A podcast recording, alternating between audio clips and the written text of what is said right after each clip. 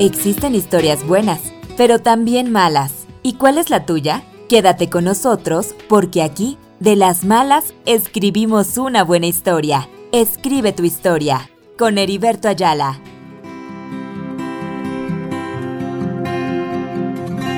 Había escuchado ya de ese hombre que ayer cruzó temprano por este los enfermos y regalando libertad hacia aquellos que cautivos están. Hola, ¿qué tal? ¿Cómo están mis queridos amigos? Nuevamente con ustedes aquí Heriberto Ayala para compartir este nuevo episodio de Escribe tu historia. Hoy vamos a compartir una nueva historia con ustedes aquí en nuestro episodio y por supuesto hoy vamos a compartir una historia personal, mi historia, la historia que hemos pasado hace poco en la familia por el fallecimiento de mi hermana Isabel. Así es que te invito a que sintonice, a que te quedes con nosotros, que vamos a compartir estos minutos con cada uno de ustedes aquí en Escribe tu historia.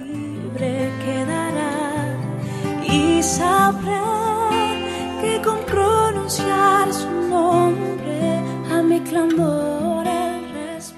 Sí, mis amigos, hoy vamos a estar compartiendo con ustedes mi historia con la familia que titulo de esta manera Mi herida por el COVID. Cuando el COVID golpeó la puerta del rancho de mi gran familia, eh, no supe que perdería a mi hermana, dos años menor que yo. Cuando el COVID golpeó la puerta de mi corazón para causar una herida profunda de dolor que quizás ni con la medicina del mejor fármaco del mundo se curaría y ni siquiera con las diversas vacunas creadas para poder combatir al COVID. Cuando el COVID buscó a mi hermana Isabel para probar su fuerza inmunológica, ni siquiera le dijo por dónde ni desde dónde la atacaría. De lo contrario, ella se prepararía para poder prevenir su ataque. De esto estoy bien seguro porque ella siempre trataba de respetar a este terrible enemigo pero lastimosamente nunca se sabe dónde está ese virus mortal para no desafiarlo y actuar sin protección, pues simplemente entró en su cuerpo y la sacudió por más de una semana. Cuando el COVID empezó a mostrar su fuerza a nuestra familia, no supe qué decir. Me llegó la noticia que mi hermana Isabel dio positivo al test y ya internada en el hospital. Sentí que empezaba lentamente una herida en mi corazón. Una oscuridad invadió mi ser. Traté de ser fuerte pensando positivamente. Mi esposa y yo empezamos a clamar a Dios por medio de las oraciones.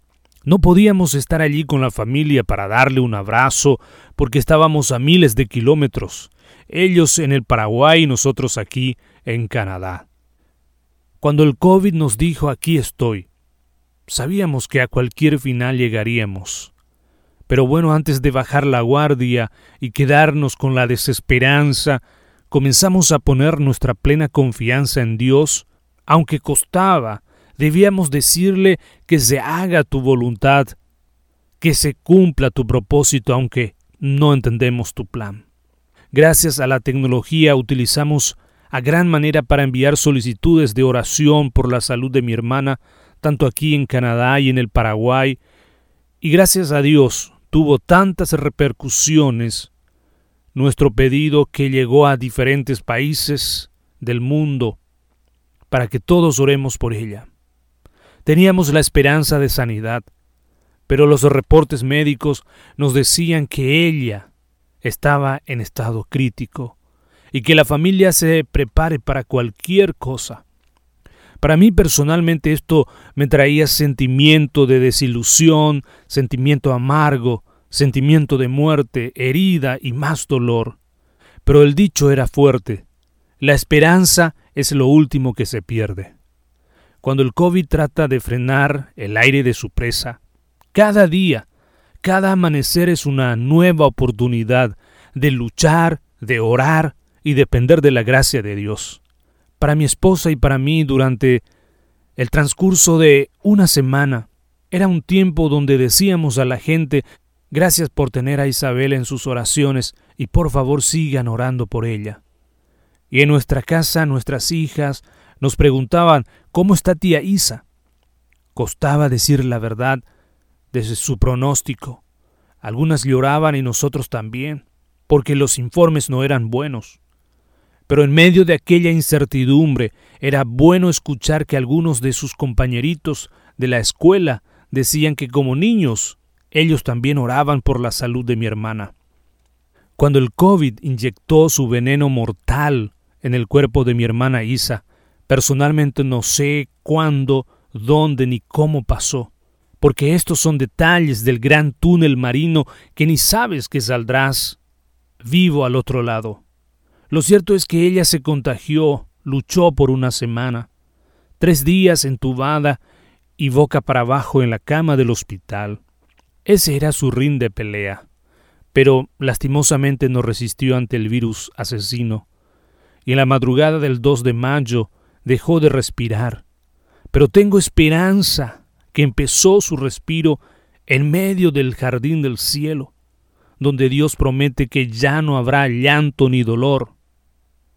Cuando el COVID inquietó mi corazón, en la noche del sábado, primero de mayo, personalmente yo no podía dormir, tuve varios sueños de mi hermana, pero despertaba cada rato hasta la una y treinta aproximadamente.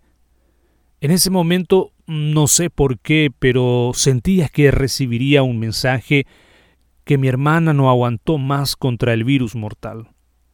Conecté mi teléfono con internet, no había nada, y dije, todo va a estar bien, y volví a dormir. Desde ese momento dormí continuado hasta la mañana del 2 de mayo. Me desperté con un sueño gritando al cielo, Dios, ¿por qué? En ese mismo momento sentía que algo pasó. Revisé mi teléfono y definitivamente era el mensaje que mi hermana Isabel había partido a la eternidad a la una de la madrugada.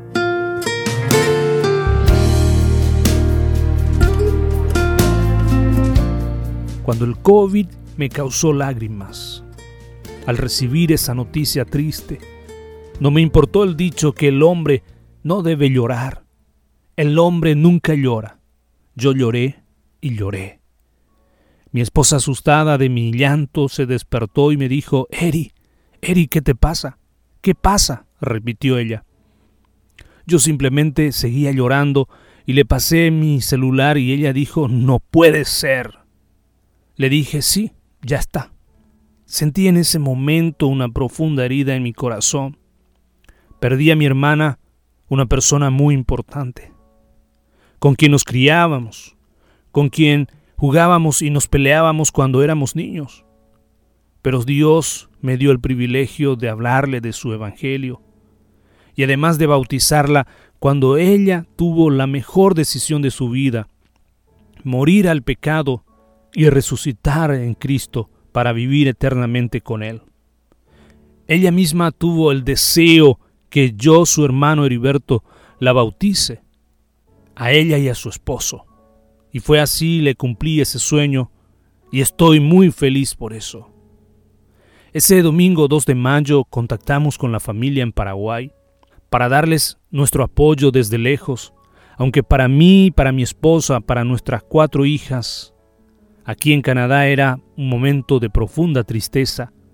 Casi el día entero estábamos llorando, era muy difícil no poder estar con la familia.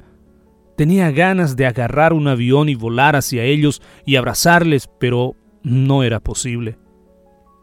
Una vez más, gracias a la tecnología, mi familia y yo aquí en Canadá pudimos seguir el funeral de mi hermana, viendo a nuestra familia destrozada en el momento del sepelio. No es nada fácil. Y todo se debe a que el COVID requiere muchas restricciones.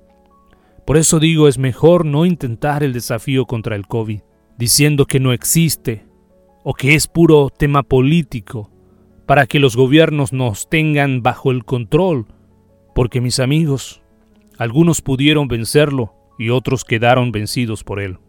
Podemos preguntar a Dios por qué si tantas personas hemos orado, Hemos declarado vida sobre mi hermana Isabel y al final ella tuvo que morir. ¿Acaso Dios te olvidaste de nosotros? ¿Acaso no nos escuchaste? Pueden surgir muchas preguntas más, pero una sola pregunta basta y sobra que me hago a Dios. ¿Para qué has permitido esto? ¿Cuál es tu propósito, mi Señor?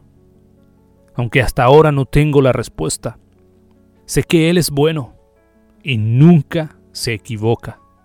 Él lo hace todo de acuerdo a su plan.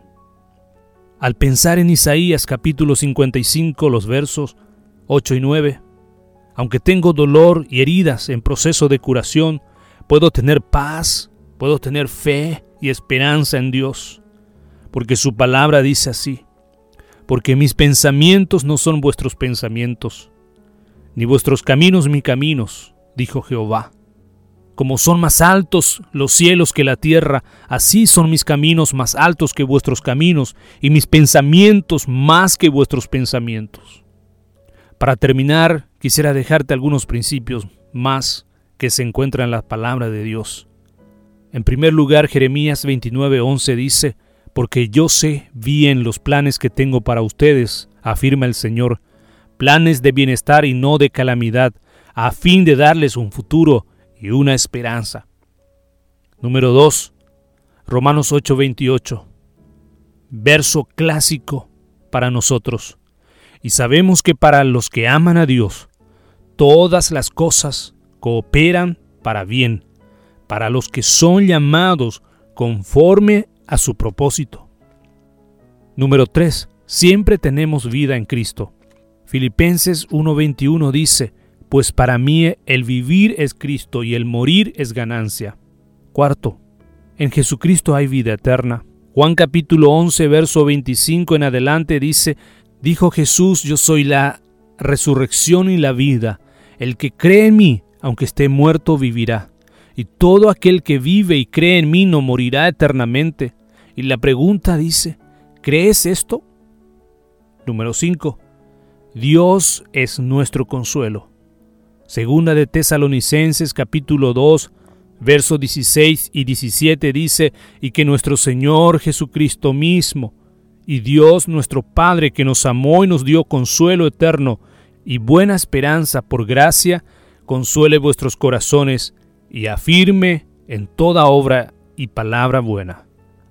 Mis amigos, hasta aquí esta audición de hoy. Muchas gracias por acompañarnos. Recuerden siempre, el corazón alegre hermosea el rostro. Hasta la próxima semana. Dios te bendiga. Has escuchado el podcast Escribe tu historia con Heriberto Ayala. Si deseas compartir la tuya, escríbanos al info sbsvirtual.org o al WhatsApp 1204-371-2011. Para conocer más sobre este ministerio, o si desea apoyarlo, puede visitar nuestra página web www.sbsvirtual.org. Muchas gracias.